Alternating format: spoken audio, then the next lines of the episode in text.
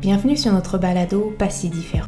Pas si différent est une série d'épisodes sur l'histoire de personnes, qu'elles soient ils, elles, yel, dont un événement, une rencontre ou encore une prise de conscience a fait naître une idée, un projet ou tout simplement une nouvelle vision de la vie. Pour chacune de ces personnes, un lien les unit, la philanthropie. Ce mot peut résonner pour certains ou certaines, mais il est tellement fort qu'il nous faudra du temps pour se l'approprier comme il se doit et lui donner toute la valeur dont il mérite. Dans cet épisode, la philanthropie va nous emmener au cœur de la santé mentale. Découvrez l'histoire de Mathilde et sa rencontre avec l'anxiété. Je suis née il y a aujourd'hui 24 euh, ans, mais je n'étais pas seule puisque mes parents attendaient des jumelles. Ma sœur et moi euh, sommes arrivés dans une famille qui était euh, très protectrice. On était vraiment vraiment attendus. Mes parents ont décidé de consommer leur mariage pendant 10 ans d'attendre pour avoir des enfants. Ils nous ont eu tous les deux à l'aube de, la quarantaine. Donc euh, avec ma sœur, oui, nous sommes arrivés dans une famille qui euh, nous attendait vraiment et qui avait euh, suffisamment de moyens pour nous faire grandir dans les meilleures conditions possibles. Mais du coup, j'ai évolué en ayant toujours à côté de moi cette personne, puisque effectivement, et elle m'en a parlé récemment pour notre anniversaire, mais on est né avec notre meilleur ami pour la vie. Donc voilà, c'est très euh, délicat, enfin pas délicat, mais euh, différent de d'évoluer, de grandir vraiment avec quelqu'un qui a le même âge que, que soi et qui, euh, qui nous complète finalement. Et c'est pas la même chose que d'avoir un frère ou une sœur un peu plus âgé ou un peu moins âgé que, que soi. La relation est vraiment différente. Et puis, donc ma sœur a une personnalité très elle est très impulsive, elle, est, elle a beaucoup de caractère, c'est, c'est, quelqu'un de très fort. Euh, elle est vraiment, vraiment protectrice euh, et essentiellement avec moi. Et moi, je suis vraiment l'inverse, très douce, plutôt euh, calme, posée, un peu sur la retenue. On est vraiment un couple qui s'est toujours vraiment accordé et qui arrivait à s'apporter ce que l'autre n'avait pas. Donc on a grandi comme ça, toutes les deux main dans la main. On a été euh, en primaire ensemble, ensuite au collège ensemble, et puis euh, donc en France. Et puis quand euh, nous avons dû entrer au lycée, nous avons été séparés. Et je pense que cette séparation-là a créé beaucoup d'angoisse et d'anxiété et de stress pour moi, puisque je me suis finalement retrouvée seule dans une nouvelle école, sans personne qui allait se battre entre guillemets pour moi, pour me protéger, pour pour m'accompagner. Enfin, c'est très délicat. C'est un peu euh, comme n'importe quelle personne qui euh, grandit et qui fait son entrée en maternelle. Bah, elle est toute seule. Et moi, c'était euh, à cette période-là, à 16 ou 15 ou 16 ans. J'ai eu pas mal de, de coups durs. En étant séparée de ma sœur, j'ai eu du mal à trouver mes repères, à grandir. C'est une période charnière, l'adolescence, où on essaye de se trouver, de savoir qui on est. J'ai eu une période où j'étais plus dure, moins gentil, euh, probablement pour me donner un genre, mais du coup je me suis un peu créé une personnalité qui n'était pas vraiment la mienne. C'était une période assez difficile qui s'est euh, empirée puisque quand j'ai fait mon entrée en université, donc après mon baccalauréat, j'ai choisi un cursus qui ne m'a pas plu. Donc pendant six mois, je me suis retrouvée euh, à travailler, mais du coup à ne plus être dans le système scolaire. Et en septembre 2017, j'ai dû intégrer mon université dans laquelle j'ai fait mes études. J'ai complètement euh, perdu tous mes repères. Il était très difficile pour moi de, retourner à l'école. Et c'était vraiment à cette période-là que mon stress s'est transformé en anxiété.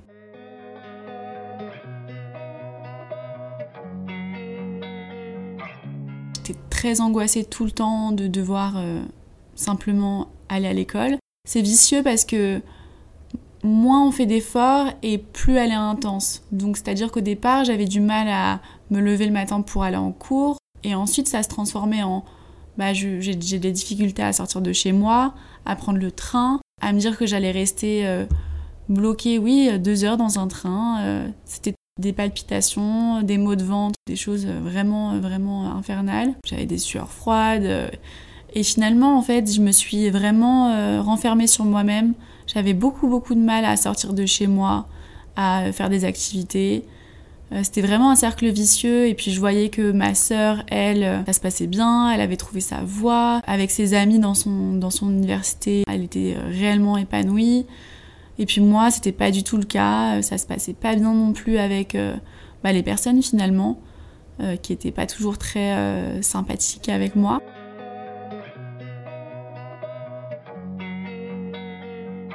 Donc oui, ça a été une période et ça a duré deux ans en fait, j'avais surtout beaucoup de mal à gérer mon anxiété, à gérer mes mots et à me dire que euh, euh, finalement tout ça euh, allait passer et que ça allait se calmer. Quand on voit que tout le monde s'en sort, tout le monde fait quelque chose qui lui plaît, moi c'était pas mon cas, je savais pas du tout ce que j'avais envie de faire professionnellement parlant.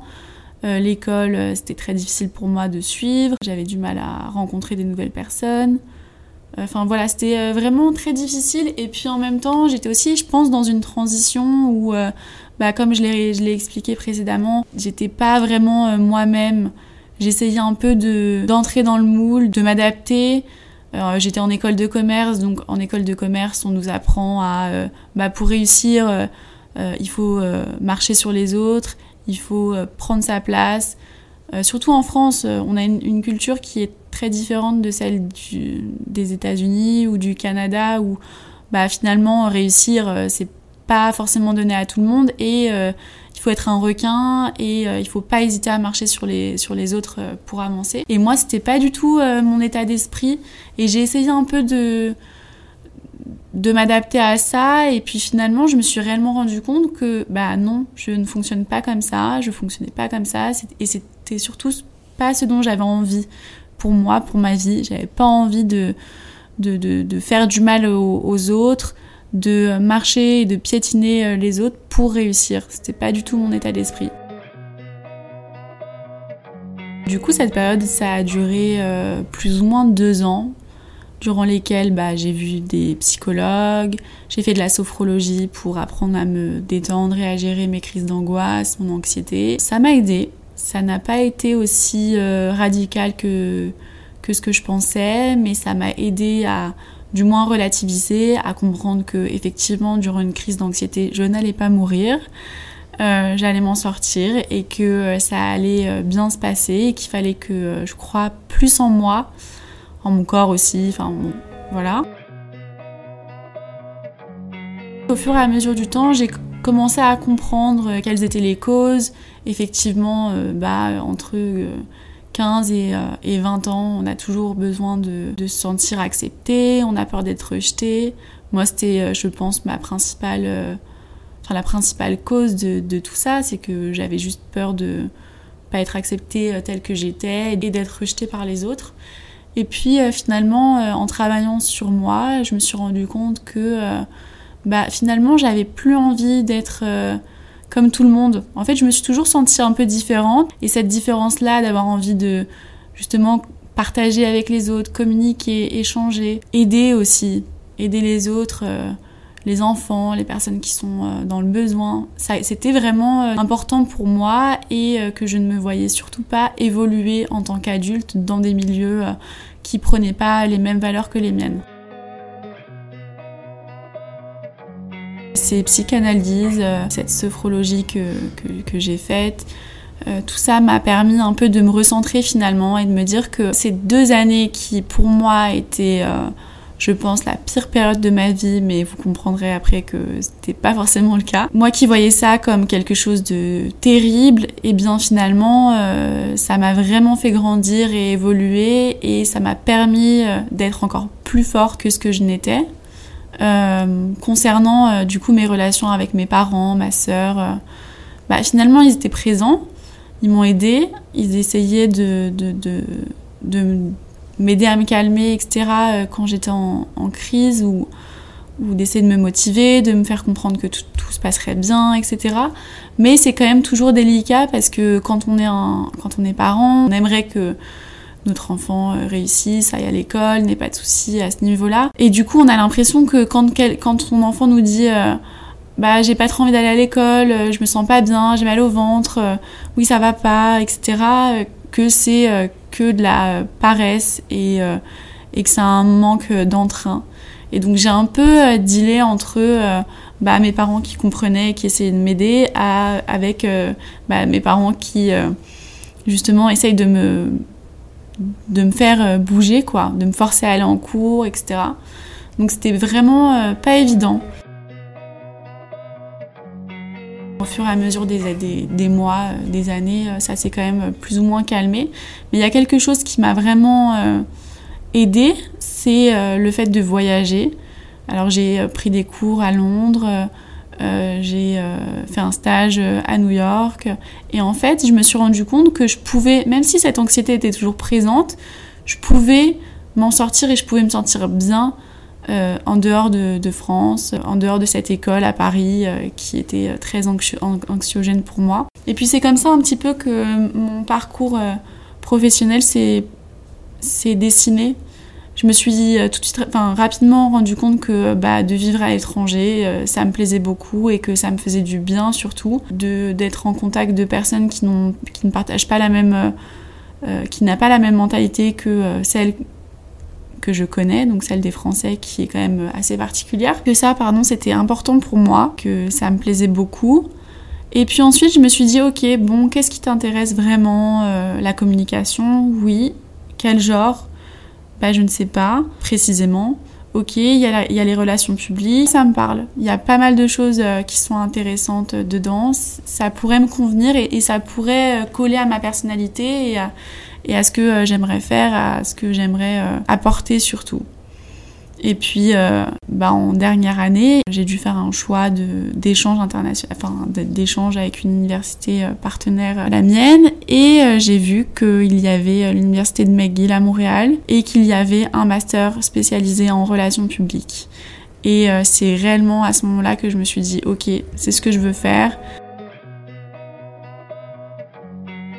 Le Canada, parce que euh, en France, on, nous parle beaucoup de cette ville, on nous dit que les gens sont vraiment bienveillants, gentils, que je, vais pouvoir euh, m'épanouir euh, à 100% et que je vais pouvoir enfin être moi-même et que aussi tout ce qui est santé mentale, anxiété est vraiment, je sais pas si c'est prise en compte, mais du moins vraiment respectée et vraiment comprise là-bas.